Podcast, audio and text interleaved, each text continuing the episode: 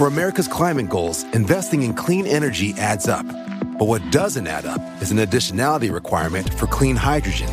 Additionality would put an unnecessary and inequitable burden on domestic clean hydrogen producers and have serious consequences for America. America needs clean hydrogen, but an additionality requirement just doesn't add up. Get the facts at cleanhydrogentoday.org. Paid for by the Fuel Cell and Hydrogen Energy Association. How powerful is Cox Internet? So powerful that one day, your daughter will be able to simulate a soccer match against some of the world's best players right from your backyard. Get gig speeds powered by fiber from Cox. It's internet built for tomorrow, today. Internet delivered through Cox's hybrid fiber coax network. Speeds vary and are not guaranteed. Cox terms and other restrictions apply.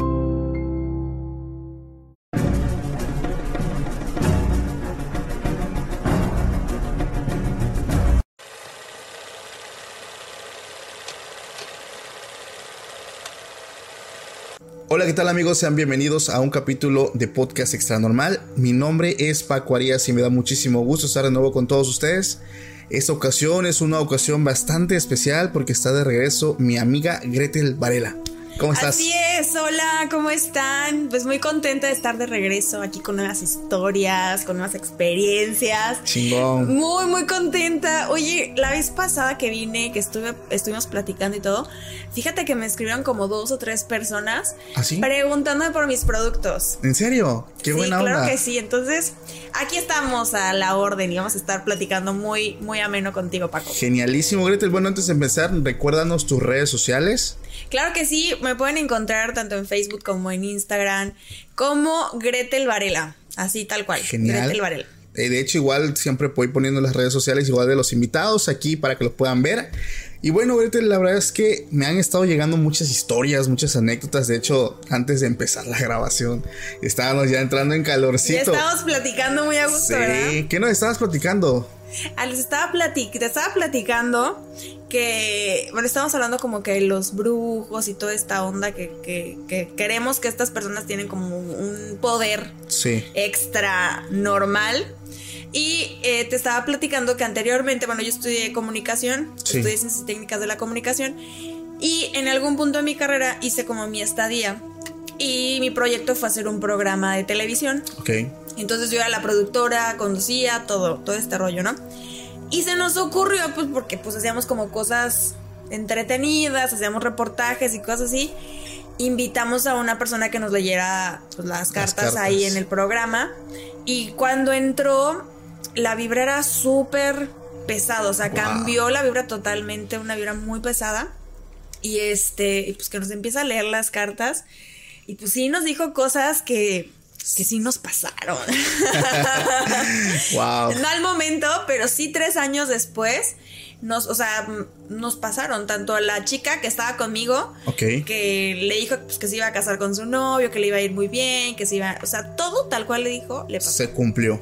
Y a mí también, o sea, a mí también me dijo pues que iba a tener unos detalles ahí, Ok. pero que me iba a ir a vivir lejos, o sea, todo tal cual se cumplió tres años después. Entonces, sí, sí está como que muy intenso el tema, ¿no? Fíjate que. ¿A qué este, se deberá? Mira, eh, ha estado conmigo una muchacha que su familia, pues, eh, vaya, se dedica un poquito a esto. Y ella me decía algo que tú me estabas también confirmando hace unos momentos. Ellos normalmente trabajan con algo.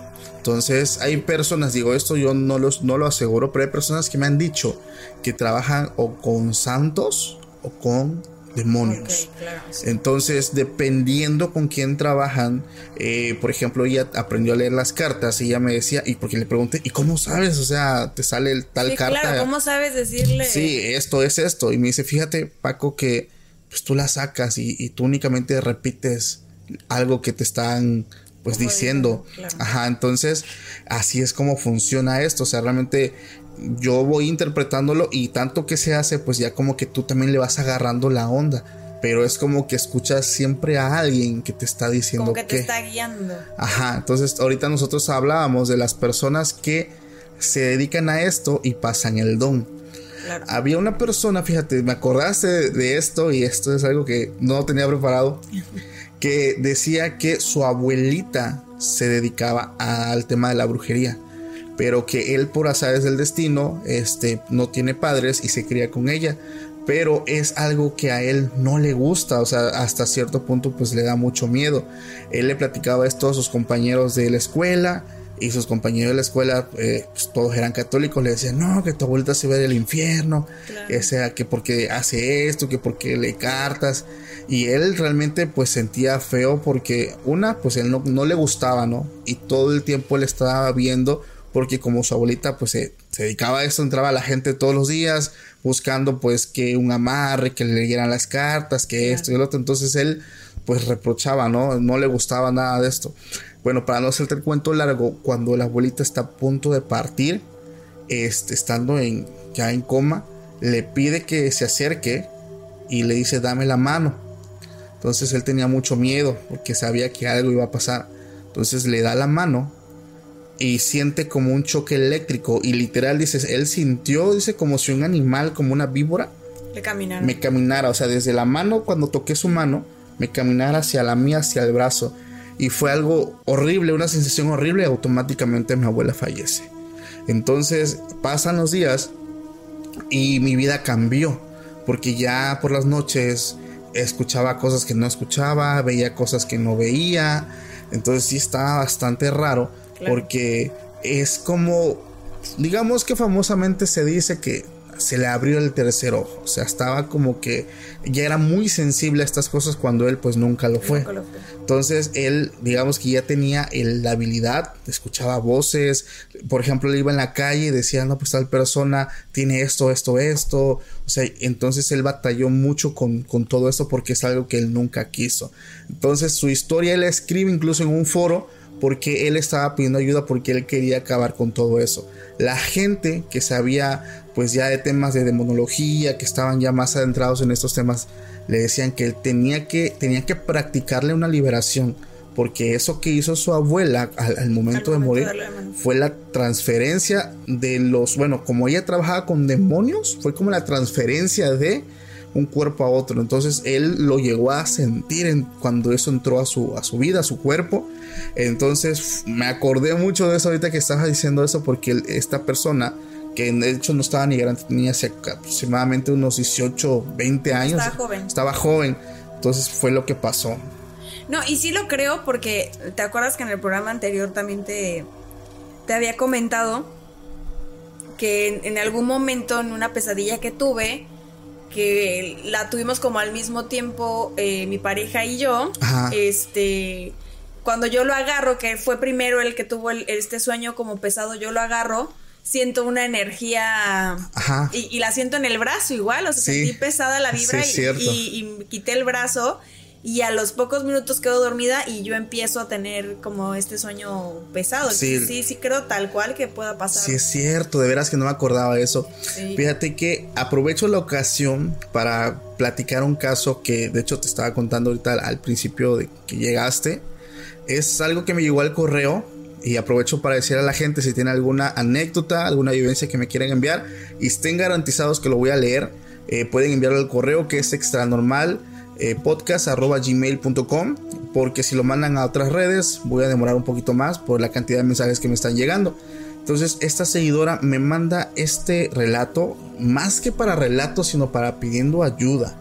Entonces ya ahorita estoy en contacto con ella porque eh, su relato lo voy a resumir muchísimo. Ella me dice que ella tiene pues su familia, pero que al lado de su casa vive este, la familia, su, tío, el hermano de su papá. Entonces dice que sus casas están muy pegaditas, pero eh, la familia de su tío es muy diferente a la familia de ella. Dice, mi tío es profesor, entonces tiene su esposa y sus hijos, pero sus hijos pues crecieron como que en malos pasos, eh, algunos se dedican a robar y pues mi tío es profesor y es una familia que le gusta mucho la apariencia, entonces el, aparentar que, que, pues estamos muy bien. Y pues en mi casa, en mi familia está mi papá, él no tiene estudios, él es comerciante, no, pero pues a todos nos dio estudios, todos somos licenciados. Entonces nosotros siempre sospechábamos que mi tío le tenía como que cierta envidia a mi papá. Entonces, sino que hasta en una de sus borracheras, porque como dice, como él tomaba mucho, el alcohol le permitió pues administrar pues mal su economía, entonces vivían en, como en carencias, pero pues ante todo la apariencia, no soy profesor, estoy muy bien. Entonces, eh, en una de sus borracheras, ya estando pues fuera de juicio, llegó a decir cómo es posible que yo siendo profesor y tú siendo comerciante pues tengas mejor vida que yo. Entonces como que demostró ese, digamos... Ese recelo. Sí, exactamente. Entonces, pues dice, bueno, todos lo tomamos como que ah, un pinche borrachito lo dijo, o sea, no le dimos importancia. Pero pues es algo que ya se sabía o que se tenía la idea. Entonces ella dice que este, la mujer de su tío, eh, ella empezó como que a actuar de forma muy extraña. Ella cuenta que una vez en su casa, eh, las casas que dividen las dos, dice que es que una pared nada más lo que lo divide. Amaneció hojas con sangre. Empezaban a amanecer cositas así extrañas y una vez enfrente de su casa de ellos había una bolsa negra que fueron como a botar. Entonces la que salió afuera fue su mamá y su mamá a los pocos días empezó a tener problemas de salud. Entonces ella empezó a ir al médico y los médicos pues encontraban eh, pues nada, o sea, todo estaba bien, todo estaba normal. Ella incluso dice que su mamá tuvo que estar en terapia psicológica porque al no haber algo pues de salud, entonces todo es mental. Claro. Entonces ella tuvo que estar nueve meses en terapia psicológica, este, pero pues su salud pues no mejoraba. Entonces ellos llegan con un chamán que es un señor eh, creo que es un brujo chamán, no recuerdo qué me dijo que era. El caso es que este logra hacer que ella salga, pues es liberarla, por así decirlo, pero le llega a decir, le describió a la persona que les, había hecho la que les estaba haciendo. Eso, eso fue un trabajo de brujería.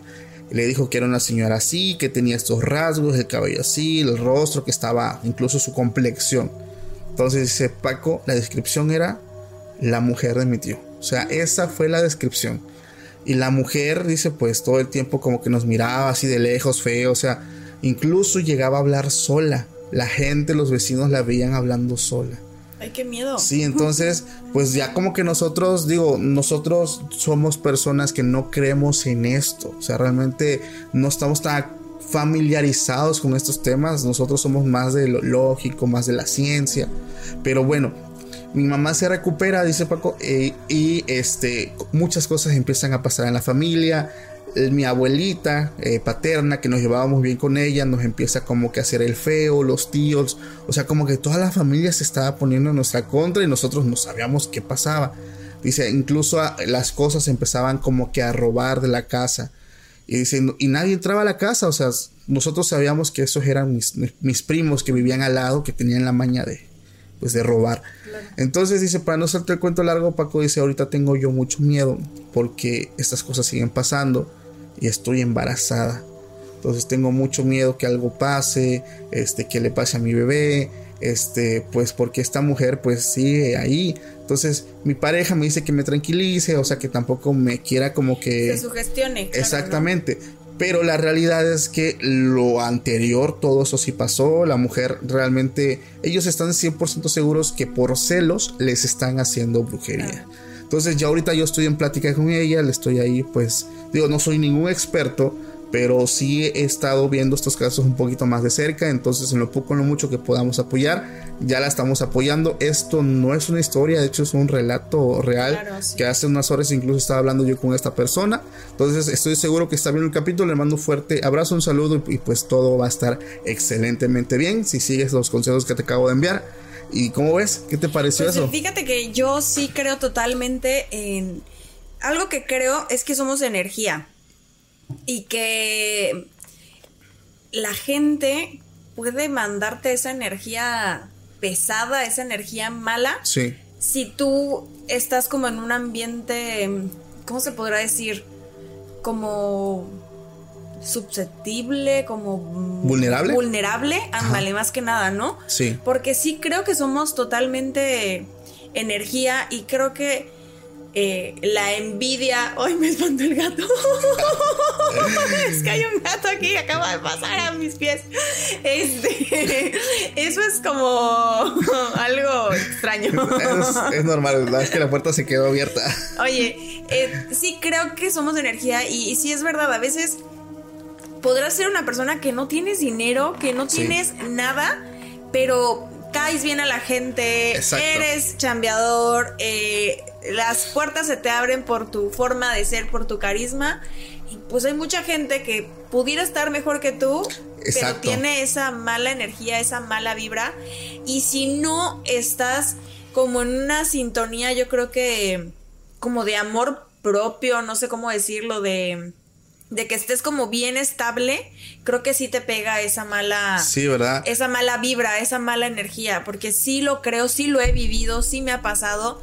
O a veces de repente, ¿no? Es todo te sale mal. Creo que en algún momento lo platicábamos y no se te da tal oportunidad, tal proyecto que tan solo ese dicho que dicen de no cuentes tus proyectos. Claro. Se salan, o sea, no los cuentes porque, no sabemos la gente, ¿no? Que, que digo, a veces vaya, pasa como este caso. O sea, no es necesario que sea una persona lejana. A veces, incluso en la misma familia, pues está el tema. Los más cercanos. Sí, los más cercanos. Sí, entonces sí, sí creo que totalmente es mucha, somos mucha energía. Ambos tenemos esa energía súper poderosa. Yo, yo hace poco estaba viendo un documental, de hecho que está en una plataforma del cuerpo humano y hablaban clarísimo cómo somos totalmente energía, cómo todo está conectado al cerebro, cómo para ver en los ojos mandan toda la información de cómo es la escala, los colores, todo. Y toda la energía que al final se está drenando en nuestro, en nuestro cuerpo. cuerpo, ¿no? Y me acuerdo muchísimo que en mi segunda cesárea, cuando me hicieron la. me pusieron la anestesia. Sí. En algún punto me la estaban poniendo mal y sentí todo como un como, como una descarga de, de mi espalda al, a los pies, o sea, sí. toda la descarga. For America's climate goals, investing in clean energy adds up. But what doesn't add up is an additionality requirement for clean hydrogen. Additionality would put an unnecessary and inequitable burden on domestic clean hydrogen producers and have serious consequences for America. America needs clean hydrogen But an additionality requirement just doesn't add up. Get the facts at cleanhydrogentoday.org. Paid for by the Fuel Cell and Hydrogen Energy Association. Enseguida me, me quitaron como la jeringa y me, me, la pusieron bien. Y tuve como dos meses sensibilidad en mis tobillos. Entonces sí creo, claro que sí somos totalmente... Sí, energía. Sí, sí, yo también lo creo, fíjate, yo también lo creo por, por diferentes cuestiones y sobre todo cuando estamos viendo este tipo de casos que no es, vaya, de sorprenderse porque hay muchísimos casos que tienen que ver con el tema de la brujería. Hay bastantísimos y todos, vaya, radican siempre en el tema pues de la envidia, ¿no? O sea... Y que si te enfermas y que, bueno, para no hacerte la tan larga, apenas yo tengo un negocio de marquesitas muy ricas, deliciosas. Muy recomendadas, ¿eh? ya las probé. Fíjate que el otro día estábamos en el negocio. Yo no, yo, yo estoy, trato de estar lo más que puedo en el negocio, pero también soy mamá, entonces tengo que estar con mis hijos y así. Y de repente me dice la chava que trabaja conmigo y me manda una foto de una servilleta llena de sal. Y me dice, oiga, es que fíjese que yo fui al baño y cuando salí se cayó del techo esto. Y cuando me acerqué. Techo. Ajá, del techo. Cuando me acerqué, era, una, era como una servilleta envueltita en sal. Y, le dije, ay, pues no sé.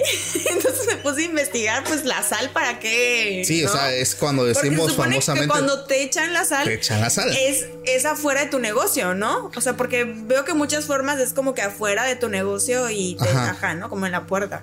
Pero eso estaba dentro de mi negocio, o sea, se cayó dije, pues ¿cómo habrá llegado, no? Pero es al baño donde los clientes tienen el acceso. Pues algunos clientes sí, sí tienen como el acceso, pero era como en una esquinita del negocio. Ah, ok. Entonces, como que está raro. Sí. Digo, ya después leí que la sal tanto puede ser buena como puede ser mala, también puede traer abundancia y no sé qué tanto. Es que la sal también se dice que purifica. Ajá. O sea, también sí. purifica. Pero pues depende con la intención con que la pongan, ¿no? Exactamente, Entonces ya, pues ya hizo todo un ritual. Ya dijo, no, pues lo tiré en la taza y, le eché agua así. y le digo, pero bueno, yo no me clavo tanto en, Mm, sí, en esas sugestionarte, ¿no? cosas, ¿no? Digo, sí, sí nos quedamos pensando cómo pudo haber llegado esto aquí, porque estuve preguntando, oigan, ustedes esto, no, nadie, ¿no? Sí. Pero no me sugestiono, digo, al final creo en ese poder que dices, no, todo tiene que salir bien, todo va a Claro. salir bien y nos vamos a enfocar y así, ¿no? No, y sobre todo porque pues lo desecharon, ¿no? O sea, claro. sí. Y sí, o sea, ah, eso es que te digo, el tema de la envidia es cabrón, es cabrón. Y, y te digo, muchas veces es, digo, no es que te esté diciendo que se sea así, Sí. pero hay muchos casos donde este, pues son personas que son muy cercanas a tu círculo. Entonces, digo, es un tema que es muy extenso y, y que da mucho de qué hablar. Este. No, espérate, ¿no? Es- Esa creo que no te la conté. Una vez, Ajá. bueno, pero el, el 31. Es que sí, es que sí, si uno cree, sí se engancha y sí, Sí. puedes caer en cosas. El 31, justo el 31, por, por inbox, me escribe una persona y me dice, este, no sé, como, como que feliz año y me empieza a hacer como videollamadas. Ok. Por- pero yo no sé quién es la persona, ¿no? Sí. Yo, yo tengo mis redes sociales como en público por mis productos que vendo, por todo, por todo este rollo. Y yo no sabía quién era la persona, pero entonces me fijo en la foto y tenía como algo, pues, como, pues, de brujería o Ajá. así, ¿no? Y me pone, es que necesito hablar contigo. Alguien te está haciendo mucho daño y, y necesito, necesito hablar contigo y decirte las cosas. Ok. Y yo le dije, mira, la verdad, yo te le contesté, digo, ¿por Ah, qué le le contest- contesté? sí le contestaste. Muchas gracias, te deseo feliz año. No me interesa saber qué es lo que me estén haciendo. Muchas bendiciones, así, Sí. ¿no? Y me seguía haciendo como que la llamada, la llamada, la llamada. Y no, o sea, no, no, no contesté. Claro que me vibraba el corazón y estaba toda aterrada. No manches, ¿cómo y la que no? curiosidad de saber, pues, pues, oye, ¿qué es lo que me están haciendo, no? No, le preguntaste. No, no, no, no, no quise, no, porque dije, no, o sea, al rato ya tengo la experiencia de la que sí me dijo lo que Sí. me pasó. Bueno, sí es cierto, eh. Entonces, no, no caí, pero digo, ¿no? Está, está extraño, sobre todo, digo, bueno, sí es cierto, tú, tú al, al- al dedicarte al tema de las ventas, este, pues estar en el tema, pues vaya, tus productos, pues sí, ese es, es como que el lado de, de todos los que somos como que públicos, por Públicos, así, exactamente. por así decirlo, ¿no? Entonces, pero digo, sí está muy extraño que alguien así llegue a decirte pues tal cosa. Voy a escribirle a ella, ¿no? Ándale, como, sí. Aunque yo creo que si realmente él tuviera algo que decirte, eh, arriesgando que sea bloqueado, él te lo hubiera man- Sí, me lo hubiera escrito, dicho. ¿no? Sí, no, yo también como que pensé eso. Sí, Ajá. realmente es como que muy buena onda y Sí, estoy hace- corriendo peligro. Sí, pues no, ya si me bloqueas, pues no hay bronca, ¿no? Ya te advertí. Sí, claro. Pero, ah, sí es cierto, ¿eh? Buzos, buzos, porque Sí, sí, eh. Pónganse listos. Fíjate que estaba viendo, eh, ah, pues digo, cuando grabo normalmente voy buscando temas pues relevantes de qué hablar. Fíjate que antes de empezar estaba, pues normalmente me pongo a buscar de qué vamos a hablar. Y digo, nosotros estamos en Oaxaca, uno de los lugares pues básicamente, pues vaya con más cultura aquí de México, digo, sin presumir realmente. Pero la verdad es que pues es uno de los lugares con más cultura, con más historia Tradiciones. tradiciones y me topé con una leyenda que no conocía. ¿Tú conoces la historia del Callejón del Muerto ¿En dónde es? en Oaxaca? No, hoy vivía allá. ¿En serio? Fíjate, bueno, yo somos de Oaxaca, pero pues vaya, no estamos como que enterados al 100%. Esta es una, bueno, de las leyendas más conocidas. Esto se remonta en la época colonial. Eh, un hombre que lo acababan de apuñalar, este, estaba en ese callejón, estaba muriendo. Entonces, otro hombre va buscando al sacerdote que estaba en la iglesia que está cerca, pues este hombre lo que quería era como que confesarse para poderse irse, ir en paz. Entonces, este, va esta persona buscando al sacerdote, el sacerdote accede, hablamos de que era la época colonial, no había tanta iluminación, entonces ellos llevaban nada más este, un candil, Ah, claro. iban alumbrándose. Entonces llegan donde estaba el hombre moribundo y se queda este hombre este, atrás con el candil y se va el sacerdote pues a, Como a confesarlo. a confesarlo, ¿no? Estaba, lo estaba confesando. Este hombre, el que lo estaba pues acompañando, se quedó atrás, él estaba a oscuras. Entonces se demora un buen rato el sacerdote confesando pues a este hombre, hasta que por fin muere. Entonces, esto pues pasa, el sacerdote voltea y ya no estaba, ya no estaba el hombre que lo había ido a buscar. Entonces, bueno, pues va por el candil, se acerca al, al hombre Claro. y ahí, se, ahí fue donde se dio una gran sorpresa, puesto que él nunca vio el rostro de la persona que estaba moribunda, sino que cuando él alumbra, era la misma persona Que fue como el alma. que fue a buscarlo. Exactamente. Entonces esto se, se, vaya, se hace muy popular esta leyenda y al día de hoy está ese, ese callejón, que así se llama, este, actualmente en la ciudad de Oaxaca, en el, bueno, en la capital, que es el Callejón del Muerto. Nunca, nunca, nunca la había escuchado y mira que viví varios años en Oaxaca y claro que sí se presta también como que la arquitectura Sí, y todo claro. para, para estas historias. Y ahorita me, me acuerdo de una historia, no me recuerdo quién me la contó, eh, pero es similar en el tema de como del alma. Sí, la historia es de que una familia va en un carro, va la mamá, el papá y los hijos. Tienen un accidente automovilístico como en la tarde, tardecita, tarde noche. Y pues, se mm, va el, se desvía la carretera del coche, se voltea, pero era una carretera como solitaria. Entonces llega otro, otro vehículo y estaba una mujer parada pidiendo auxilio, auxilio o sea, Sí. pidiendo auxilio a las personas. ok. Se para uno de los coches y le empiezan a decir que la mujer gritaba que, que le ayudaran con sus hijos, que sus hijos estaban en el, en el Vehículo. coche, en el vehículo, y que por favor lo- la auxiliaran. Entonces, cuando estas personas pues la ven, acceden, van al vehículo, sacan a los niños y cuando se dan cuenta, la mamá está ahí, Dentro del vehículo, dentro del vehículo muerta. Muerta, y la mujer ya no estaba. Ya no estaba. O sea, a mí también se puso la piel chinita, chinita cuando me contaron la historia y tiene que ver pues con lo que tú estás contando también ahorita, ¿no? Entonces Imagínate está muy el amor, digo, trasciende la muerte. Claro. O sea, está impresionante. Yo lo veo, yo soy, digo, lo voy a romantizar, pero Sí. el amor, no manches. Hay otro que ese también lo escuché, este, donde había una mamá que su hijo, este, creo que nació con un problema y lo tenía que tener en la incubadora. Entonces, este, pero no se habían dado cuenta que el niño estaba mal. Entonces la mamá se queda sola con el bebé, se queda sola con el bebé y nadie se da cuenta que la mamá muere. Nadie. Y el bebé, o sea, si no, si no la tenían inmediatamente podría morir. Entonces ya era noche, era un fin de semana y pues ay, los hospitales... Claro, digo, no vamos a es- hablar mal, ¿verdad? Y más si son de gobierno. el, el caso es que de buenas a primeras era la madrugada y estaba una recepcionista y ve a una mujer que llega corriendo diciéndole por favor necesitan ayuda en el cuarto tal, número tal, el bebé que está ahí, este, su mamá falleció, necesita que le, que le den atención. Y dice, señora, cálmese, aquí no está. No, por favor, muy insistente la señora, ya hasta que logra convencer a la, a la enfermera. Y va, claro. Y va, entonces ya no vuelve a ver a la mujer que le estaba diciendo y es donde se topa que, que era la mamá. Que sí, ella estaba ya muerta y efectivamente el bebé, eh, no sé si era muerte de cuna lo que estaba a punto de tener, pero sí era un problemita que necesitaba tener Claro, atención. atención inmediata. Entonces está fuerte porque digo, el amor trasciende todo. todo, la Sí, muerte. todo, está todo. Y más el de madre, porque Ah, realmente sí está, es como una conexión única.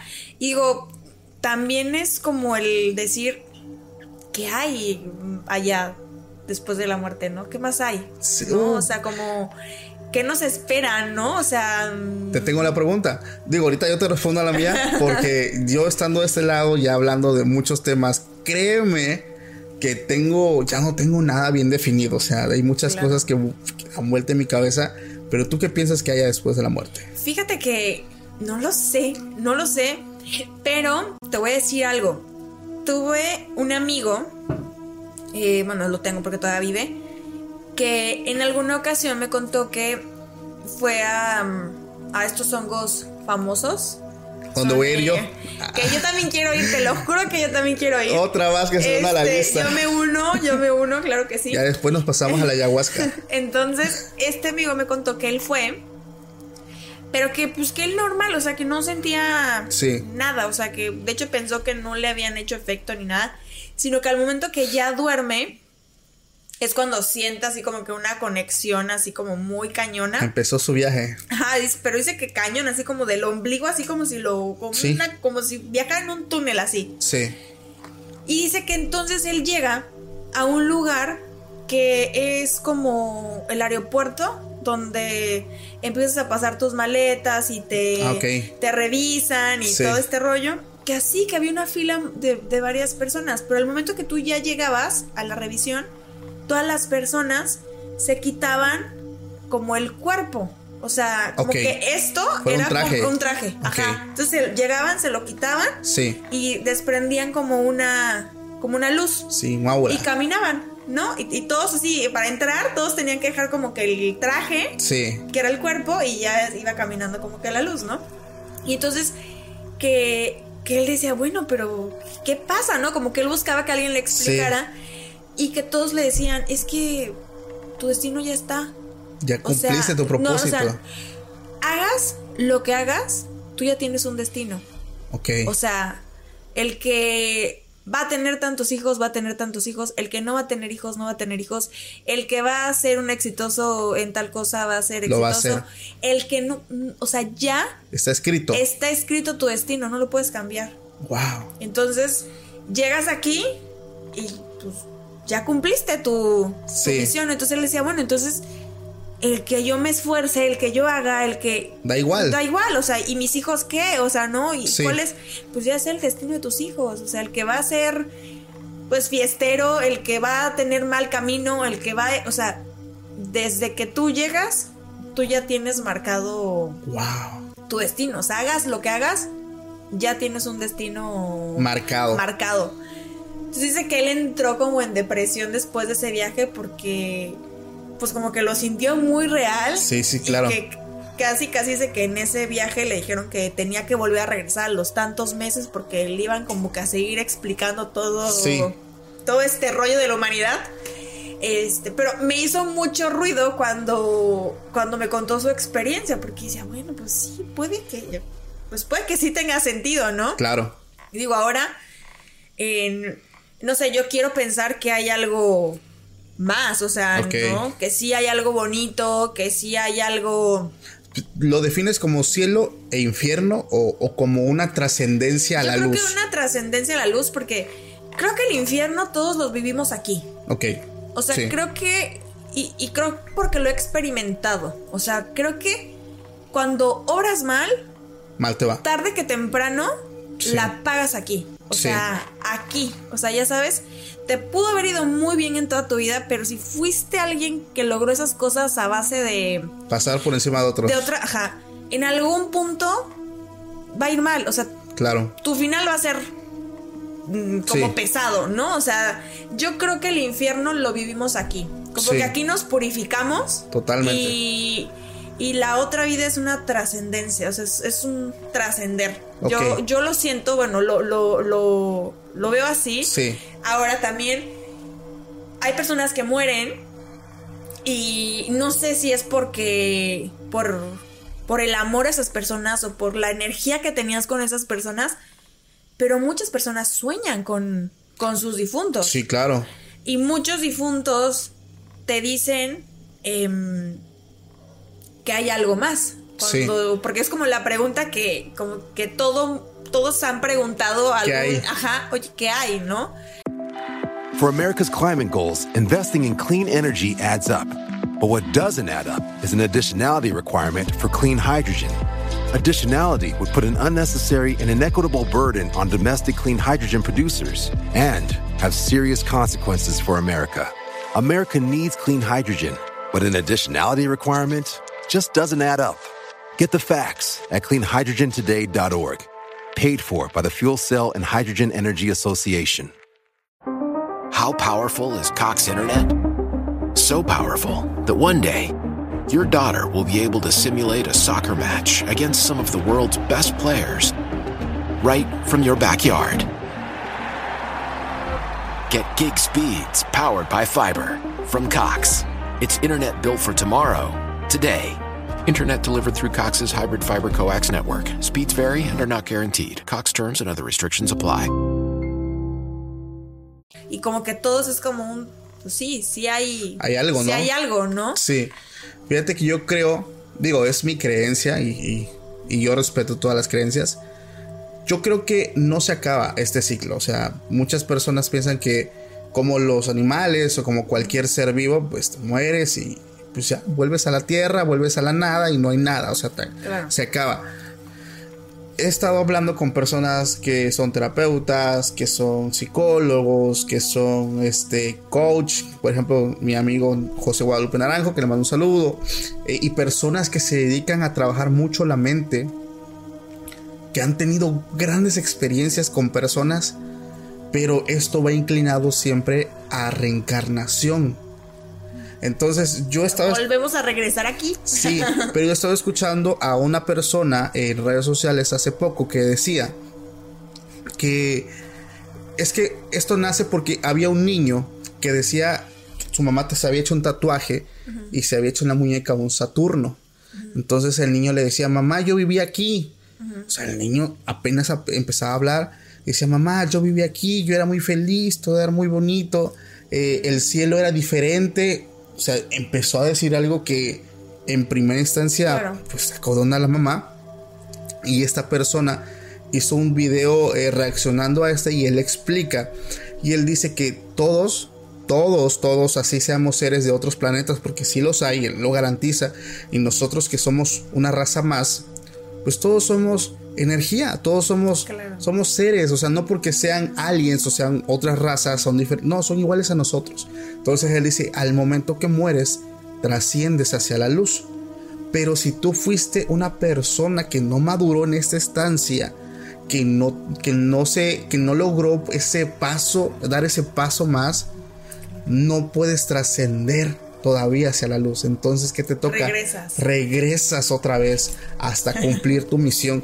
Incluso dice, hay personas que no se van tan manchados, se van con una manchita muy leve. Entonces tienen que regresar, pero regresan por un corto periodo. Claro. ¿Y sabes cuáles son esos? Sí, claro. Los niños. Los niños. Los niños que, que a veces, no, es que dice, esta persona dice, es que están llorando porque se murió el niño. Dice, a la edad que haya pasado, él ya cumplió lo que tenía que cumplir. Ya, o sea, ya se, ya, ya, ya llegó el punto donde ya él era necesario que él trascendiera. ¿Y qué es eso? O sea, ¿qué es esa purificación con la que tenemos que llegar como para trascender? ¿Qué será? Mira, yo creo que no sé si basarnos en las leyes universales, porque no, no lo quiero encasquillar a los 10 mandamientos de honrarás Sí, a todas claro. maneras. O sea, vamos a hablar de forma general. En general, claro, sí. Las leyes universales, ¿cuáles son? El respeto, eh, el llevar una vida que no tengas que, como lo decía Benito Juárez, tu derecho. respeto al derecho el- el- en la paz, o sea, tu derecho termina donde empieza el de alguien más. Entonces, personas que están haciendo el bien, que son personas, son las que están purificadas y pueden dar como que ese paso hacia la luz. Las personas que, que de plano no, o sea, tienen que regresar y van a regresar las veces que sean necesarias hasta que se cumpla pues esa madurez.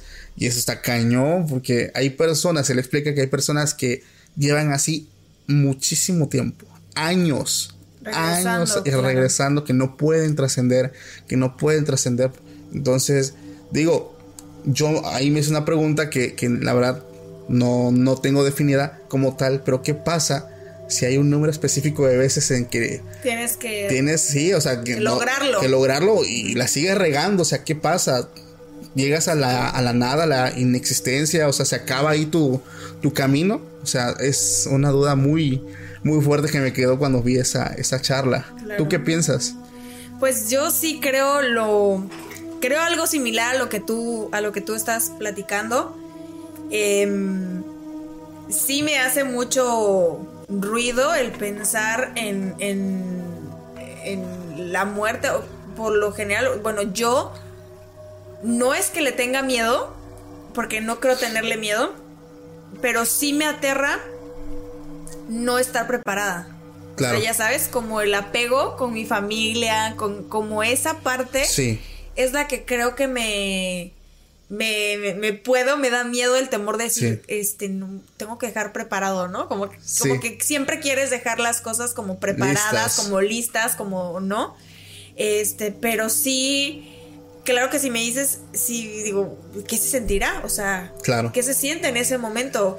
Es como si estuvieras dormida, es como si ¿qué sientes? O sea, ¿cómo te desenchufas de, de, la vida? De la vida, ajá, claro. Hay personas que dicen que se siente dolor. Había una persona que también hace mucho tiempo estaba escuchando que, recibía relatos de personas que por algún tipo de enfermedad ellos entraban como en un trastorno de coma ajá, o algo, pero personas que estuvieron muertas por un momento describen que sintieron dolor. O sea, sientes ese, desprendimiento del espíritu, del alma. Pero muchas personas, eso es ahí a lo que yo voy, porque para mí es como un trascender. Y yo me acuerdo mucho que había una no sé si era una enfermera, una doctora, no recuerdo bien, por ahí en internet ha de estar, eh, porque se dedicó a hacer conferencias de que le pasó eso, o sea, creo que ella le cayó un rayo, estuvo como en coma, algo así, y pues en su trayecto de coma, pues ella sí le hicieron como su juicio de lo que ella había hecho, o sea, de como que como que en una película le pasaban toda su, su vida. vida, o sea, su infancia, o sea, como que donde las cosas que, ajá, y se supone que ella regresó como para contar que sí hay algo. Sí hay algo, sí hay como un juicio, sí hay como, ¿no? O sea, de, de nuestra vida, de lo que hacemos, de todas las, las acciones. Entonces sí está como... Digo, la verdad es que... cañón, no sé. Y, y, fíjate que el miedo a la muerte es algo que me he estado preguntando mucho y esto aquí hago la pregunta general para todos los que me escuchan. ¿Ustedes le tienen miedo a la muerte? ¿Qué piensan de ella? Porque yo cuando era niño y entendí que en algún momento me iba a morir, no manches, yo me puse a llorar. ¿Llorabas? Lloraba, yo lloraba y, y, a llanto y a moco tendido y mi mamá me decía, ¿por qué lloras, hijo? Y es que me voy a morir, me voy a y, y, yo no encontraba el consuelo en ninguna palabra porque entendí que iba a desaparecer. Y ahorita en mi adultez, la verdad es que no me da miedo. Ya he estado en ese punto tres veces. Lo que a mí me da miedo es el dolor que puedo causarle a mis seres queridos por mi partida. Porque de que voy a causar un dolor muy fuerte, estoy seguro. Tengo hijos, a mi familia. Entonces, es, ese es mi miedo. Lo que yo puedo causar el día que yo me vaya. Es la ausencia, ¿no? Que dejas, como ese vacío.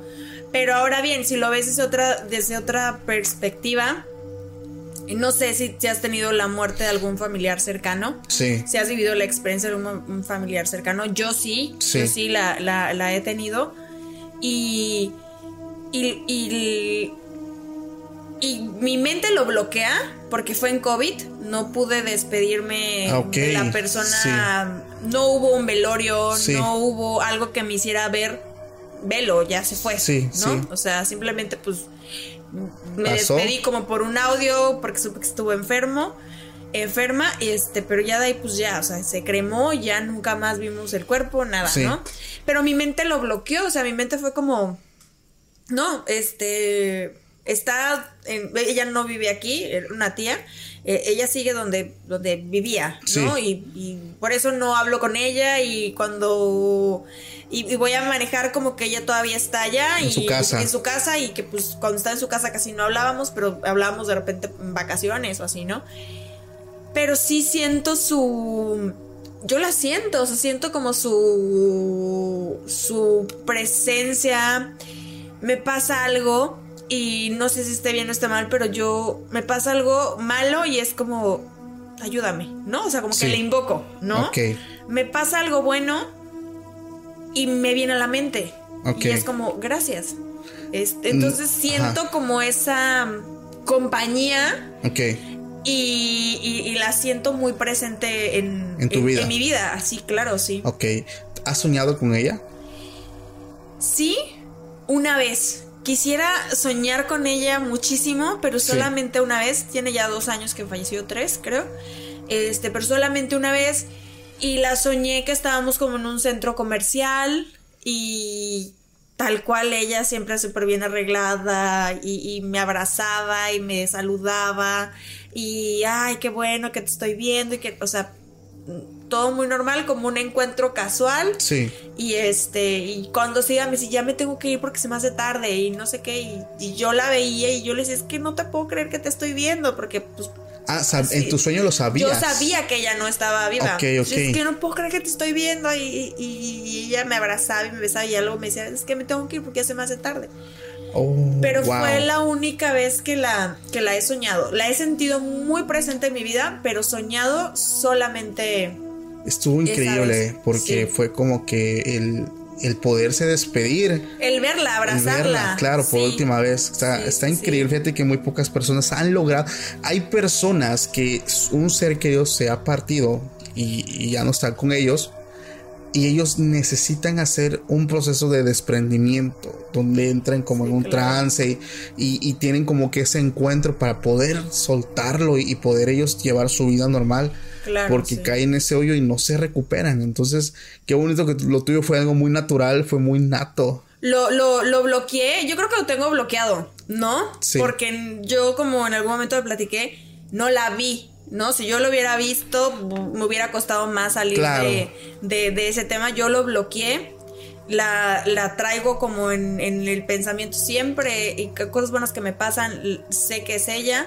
Eh, cosas malas siempre es como que pedirle como el consejo, como la orientación, o sea, como que la tengo muy presente en mi vida porque era como mi mamá, o sea, era, una tía muy, muy, muy apegada a mí, era, a nosotros, era como una segunda mamá, ¿no? Sí. Este, pero fue como, al final creo que esta onda yo sí creo que la muerte es un tema que no, que duele a la persona que, que deja de ver a ese ser querido. Sí. ¿No? o sea, el, no escuchar su voz, el de repente no salir corriendo a verla y decir, oye, me pasó esto, me pasó el otro. Es eso lo que nos duele, porque al final yo digo, bueno, yo creo que ellos están... Ellos en, en otro plano totalmente diferente, bueno, dirías tú, o como pienso, trascendieron, este, porque no tengo duda que lo lograron.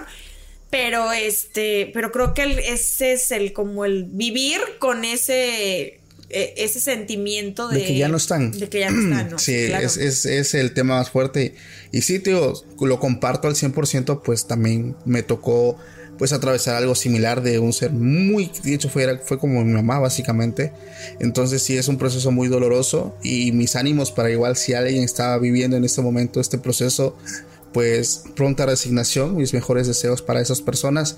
Este, pero si es que nos platiquen, igual también que manden como su anécdota de qué han soñado, qué comunicación han tenido con, con, sus seres eh, fallecidos sí. y qué acercamiento han tenido, porque fíjate que yo sí tengo muchas historias de, de amigas, de, de compañeras. Sí que, cuentan que sí, o sea, sus sueños sí tienen como esa conexión, ese, esos, esos mensajes, ¿no? Entonces sí, estaría padre que también nos dijeran, oye, a mí me pasa esto. Hay un miembro de mi familia que le pasó con su papá y no lo pudo ver porque era una persona que estaba, era muy niño.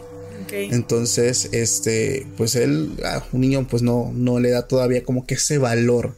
Pero ya cuando creció, se dio cuenta pues que realmente no tenía papá. Entonces él reprochando, reprochando pues, a la vida y, a Dios a lo mejor, él soñó que recibió una llamada telefónica. Que le hablaba a su papá. Y que le hablaba a su papá. y que le dijo que estaba bien, que no estuviera triste, le contó, que no, pues ya me hice profesionista, papá, o sea, fue un, algo muy bonito. Y el final es muy similar al tuyo, hijo, me tengo que ir, se me acaba el tiempo, solamente me dejaron salir un momento. Claro. Entonces estuvo, sí, estuvo, digo, fue una experiencia muy linda, realmente fue una experiencia muy linda. Que, que digo, yo no tuve ninguno de esos, pero pues me encanta escucharlos, son, son muy, muy Oye, lindos. Y, y hablando de eso, de, de, la muerte y que estábamos hablando de qué existe después de la muerte, ¿qué, qué sería entonces las almas como en pena? O sea, porque entonces si sí hay algo más y si trasciendes, ¿qué, qué son esas eh, visiones que de repente uno ve?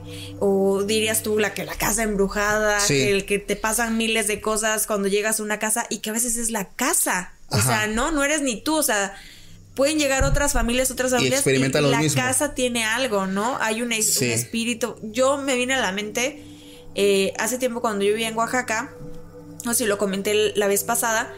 Eh, yo me iba a trabajar y dejaba a mis hijos con, con, su nana, que hasta el día de hoy está con nosotros. Y cuando yo regreso del trabajo, este, me dice, oye Gretel, tuve que ir por agua bendita a, a la iglesia. Nos queda como una iglesia como a dos, tres cuadras. Y me dice, porque, eh, pues tu hijo, este, se estaba peleando porque una niña le quitaba sus juguetes. Y entonces dos veces entré al cuarto y estaba llorando, diciendo que no quería prestarle Los juguetes. los juguetes. Entonces cuando yo entraba al cuarto, él me decía, es que la niña me quiere quitar mis juguetes y yo no quiero dárselos. No había niña. No había niña, no había nada.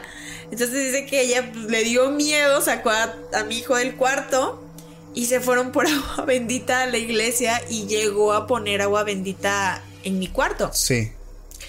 Yo nunca vi nada, o sea, obviamente yo llegué, me contó mi hijo porque le dije, ¿qué pasó? Y me decía, mamá, es que la niña me quería quitar mis juguetes. Mi hijo tenía como cuatro años, yo creo tres Wow. años. Como tres años. Porque me- medio entre que hablaba así, como dos años y medio tres. Sí. Y este, y yo nunca vi nada, nunca sentí nada, pero sí, este, eh, me acuerdo cuando me a dormir dije, mira, mi, mi reina, ahí están los juguetes, si quieres jugar, juégalos, pero pues no te queremos, no te queremos ver Sí. y nos vamos a dormir. Nunca vi nada. Luego me mudé a otra casa. Y en esa otra casa sí, sí de repente me pasaban cosas. Tenía un coche. Mis hijos tenían un coche de batería. Y de repente los vecinos de arriba me decían que escuchaban como el coche y que arrancaba y que se quedaba como trabado en, en- en un escaloncito que había Ajá, ya no avanzaba. ya no avanzaba y escuchaba el... O sea, del, del- de, del- de batería, ¿no? Sí, de sí, pila. O sea, de que se suben los niños y que los niños tienen que apretar el pedal para que el cochecito salga, Claro, ¿no? Es claro. de los grandes. Ah, de los grandes. De los grandes, sí, no, no de los de, Sí, de- no, o sea, de los grandes que te subes tú Son y eléctricos, ajá, los sí. eléctricos, ajá. Entonces mis vecinos decían que las noches escuchaban como el carrito Alguien se ajá, subía. como que si lo estuvieran manejando y, y que no salía como del lugar, o sea, como que solamente se veía para adelante y para atrás. Yo nunca lo escuché, pero sí me tocó escuchar. Estando dormida, yo soy del sueño muy ligero, o sea, a mí cualquier ruido me levanta y me, me pongo a ver qué es. Sí. Y escuché clarito cómo abrían la puerta de mi, de mi casa. O sea, y, y se escuchaba cómo rechinaba la puerta, como si lo hubieran abierto y la volvieran a cerrar. Ok. Entonces yo me quedé así, dije, ¿qué? Me espanté, dije, bueno, igual y fue Elvira, porque Elvira tenía que atravesar el patio para entrar en la casa. Me paré, entré, vi, mi puerta estaba cerrada, no tenía nada Sí. este, pues me vuelvo a acostar en mi cama, estando acostada, vuelvo a escuchar otra vez el... Como que cierran. Es lo, lo más que Wow. me que me ha pasado, pero digo, entonces ahí que Bueno, yo estaba Es- hablando con una persona que es medium y él me decía que a veces las personas que fallecen no quieren entender que fallecieron. que fallecieron. Claro. Entonces ellos no quieren trascender, no quieren. Y a Se veces, aferran a lo que dejaron. A veces ya sea algo material, que el terreno, que el dinero, que la casa, que los hijos, Claro. y su energía o su esencia se queda. Entonces, un ejemplo muy claro, y esto también una vez lo conté en un capítulo, había personas que aquí en Tuxtepec se dedican a la exploración urbana. Entonces, este, ellos pasaron, iban caminando aquí por la calzada de la cervecera. Y pues tú sabes la cantidad de accidentes que había en cervecera. claro. Era casi diario. Entonces, dice en nuestra transmisión, una persona de España que era, no sé si era chamán o bruja, no sé, nos escribió en ese momento. Dice, espérense por favor, deténganse. Por favor, apunten hacia donde estaba la mera curva. Quiero elevar una oración porque veo mucha gente ahí. Mucha gente que no, no ha trascendido. Están ahí. Están ahí sufriendo. Y esto está ocasionando que haya muchos más accidentes. Y ellos dicen, Paco, punto número uno, era una persona que no es ni de, De aquí. de México. No sabía qué Punto pasaba. número dos, no sabía ni siquiera qué onda con este lugar, ni para googlearlo, vaya, o sea, lo puedes llegar a encontrar, pero muy, vaya, muy, si te metes ahí a hacerlo muy de lleno. Si eres un experto. Sí, exactamente. Entonces ella hace esto y dice, "Y listo, pueden continuar, ya trascendieron. Y me preguntan, ¿tú qué vives? Y pasas por acá. ¿Has visto accidentes aquí? Y me cayó el 20 y dije, güey, no mames, si es cierto. Hay muchos. Tiene, no, tiene meses que ahorita no hay. que no hay.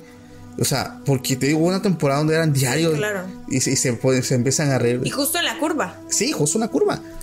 Y, y, de- y dirá, y dirá la gente, bueno, es que es una curva muy quebrada, que es que está realmente ridícula. O sea, es una curva muy leve, muy X, pero pues la cantidad de muertos que ha habido ahí es muy grande.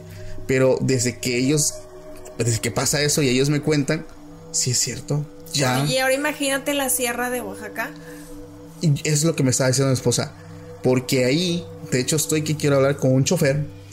Porque él, llegando a una parte, ya llegando a la sierra, ya llegando, saliendo de la sierra, perdón, él le contó a mi papá, porque son amigos, que iban manejando y un espectro de una niña se le pegó al vidrio.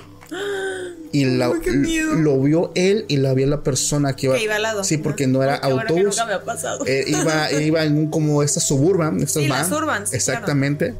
Dice, nosotros veníamos normal, dice, y nosotros notamos que la urban como que como que el, el volante como que no respondía Ah, bien, entonces bajé, bajé la velocidad. Ajá, bajé la velocidad y a los pocos minutos se me pega algo a la ventana, dice, fue algo asombroso, no sé, creo creo que a partir de ese día esta persona se enfermó porque sí se empezó a adelgazar mucho, De pero la impresión. de la impresión, pero sí le empezó a contar a, a- a los amigos, le contó a mi papá, incluso las personas que venían adelante lo vieron. Se vino una señora que se puso a hacer el rosario, este, a rezar en ese momento porque fue algo, pues vaya, fuertísimo. Imagínate venir manejando en la carretera y que algo se te pegue al vidrio por fuera. Pero si era, era, era un espíritu o si era una niña. él, él lo describe como espectro de niña. Porque dice que sí le vio el rostro y era una niña, pero que estaba así y se le pegó al vidrio. Tocó el vidrio.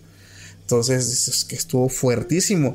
Y me puse a pensar, digo, si esto es acá, Claro. la cantidad de gente, porque ha habido gran, digo, su- Muchos accidentes. en subir a, la sierra de Oaxaca es subir una montaña en que todo es, básicamente todo es voladero. Todo es voladero. Una vista bonita y preciosa, pero todo es voladero por donde tú le veas.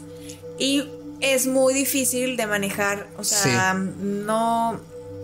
De hecho, la gente de, de Oaxaca, de Valles, venir a Tux es como no. Sí. No porque le tienen miedo y respeto a esa carretera, a esa sierra. Entonces, eh, yo fíjate que sí, pues viajé mucho.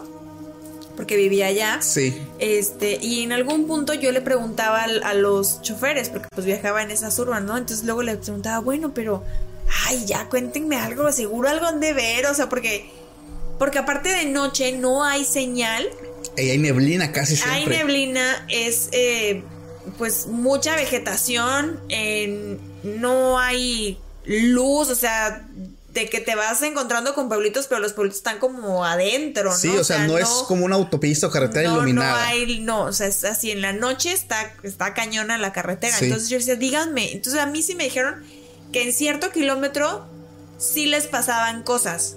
O sí veían cosas o así, pero en cierto kilómetro. O sea, no me, no me supieron decir como algo así. O sea, de no, fíjate que no, no, o sea, no. Ok. O de repente también ves siempre como una persona que está caminando la sierra. A orilla es un señor, ajá, es un Sí. señor que siempre lo ves en diferentes kilómetros caminando la sierra solo, ¿no? Pero una historia así como tal, como la que te contó este, contó este Sí. chofer, sí está muy cañón. Sí, eso muy fuerte porque lo que se han visto es niños y, y personas caminando en la carretera. Y la gente va a decir, "Ay, qué normal es eso. Ok, pero es una carretera donde los pueblos, como tú dices, están refundidos Están y refugiados. en madrugada. O sea, realmente Madrugada. no tiene como que ahí sí pierde totalmente la lógica. Y que aparte te daría miedo, ay, perdón, que aparte te daría miedo porque como hay muchísima vegetación, pues sí hay como animales que pueden Sí. salir a, a- a carretera, o sea, como que sí le tienes también respeto, digo, yo no me iría caminando. O te sale una víbora, o te sale, dicen que se han encontrado como tigrillos o cosas así. en- Sí, sí De hay. hecho, un chofer sí me contó que, que ellos recogieron. No sé si era un jaguar, no sé si era un tigrillo, no recuerdo decirte exacto, pero pues era del estilo. Este. Que lo encontraron en la carretera. Este tirado. Lo atropellaron. Ajá. Y que ellos se, se orillaron, agarraron al, al, Animal. al animal y sí lo subieron al, al vehículo para llevárselo, pero pues se murió en el transcurso. Ah, ok. Y dicen que ya después ellos pensaron como, oye, qué valor tuvimos porque ahí tuvo que haber Sí, es estado la mamá, ¿no? O sea, tuvo que haber andado ahí cerca la mamá donde el animal estaba, ajá, Y sí, pues todavía estaba vivo, ¿no? todavía está vivo. Ah, sí, es cierto. Fíjate que algo, algo loco, no te preocupes, algo loco que, que este, mucha gente hacía, no sé si recuerdas que a veces en el cerro está unas caídas de agua. Sí, claro, sí. A mí me tocó ver mucha gente que se bañaba ahí. Ahí en las... en las- sí, estaba heladísima esas aguas. Sí, sí, sí, son, son heladísimas. Cuando vas en particular, pues bueno, pues te, te orillas y ya como que vas y disfrutas del paisaje. Y yo me acuerdo que una vez lo más que hice fue meter las manos ahí, pero estaba heladísima el agua, o sea, es hielo, es agua muy frío. muy fría. Pero sí había gente que se orillaba y se bañaba porque decían que hacer eso daba muchas propiedades, que porque era agua totalmente purificada, que entonces Manantial. de manantial, estaba fría, digo, pues dije, no manches, una hipotermia así la... Porque aparte es un clima frío. sí. Pero sí, ha ha de tener buenas historias igual y la gente de los mismos pueblos de ahí han de tener buenas historias de la, de la sierra. Fíjate que quiero empezar a visitarlos. Ya, ya hice la primera exploración. Este, entrevisté a una señora, la verdad, todo muy bonito. A mí me encanta escuchar las historias de la gente de los. Hola, ¿qué tal amigos? ¿Cómo están? Oigan, les quiero dar una súper, súper recomendación. Como relatador de historias también tengo mis podcasts favoritos y hoy, hoy les quiero platicar acerca de archivos perdidos. Lo puedes buscar en todos los medios de podcast como Spotify, Amazon Podcast, Google Podcast y estoy seguro que te va a gustar porque no solamente tienen unas historias buenísimas, sino vas a encontrar básicamente un recopilado de los mejores fenómenos y leyendas de todo México. Lo mejor es que le puedes compartir también tu propia experiencia mediante una nota de voz en su correo electrónico. Así que no esperes más y emérgete en este mundo del terror aún más. Ve y escucha Archivos Perdidos. Saludos y bendiciones. pueblos. Pero sí, es algo que vamos a traer al canal y aprovecho para la gente que nos escucha en los medios audibles. Pues dense una vuelta por el canal de vez en cuando. No, no se conformen con Spotify, con Amazon Music. De verdad que ahí lo estoy subiendo. Véannos, vean. Exactamente, y ahí para que también nos conozcan. Ahí si nos ven en la calle, pues ya sepan, ah, pues ahí va Gretel. Nos manden sus historias. A mí también mándenmelas. Sí. Yo también me echa ahí el chisme de lo que les ha pasado. Sí, a ella también le encanta mucho leer este tipo de Me cosas. encanta, me encanta. Y fíjate que también, ahorita que estamos hablando de los hongos de, de Huautla, que es donde están estos hongos. Bueno, creo que en San José del Pacífico también los, Sí. los dan. Pero en Huautla, fíjate que hubo un amigo que fue. Este no fue precisamente a los hongos, sino que pues andaba en moto y le gustó y fue a, a Huautla. Sí.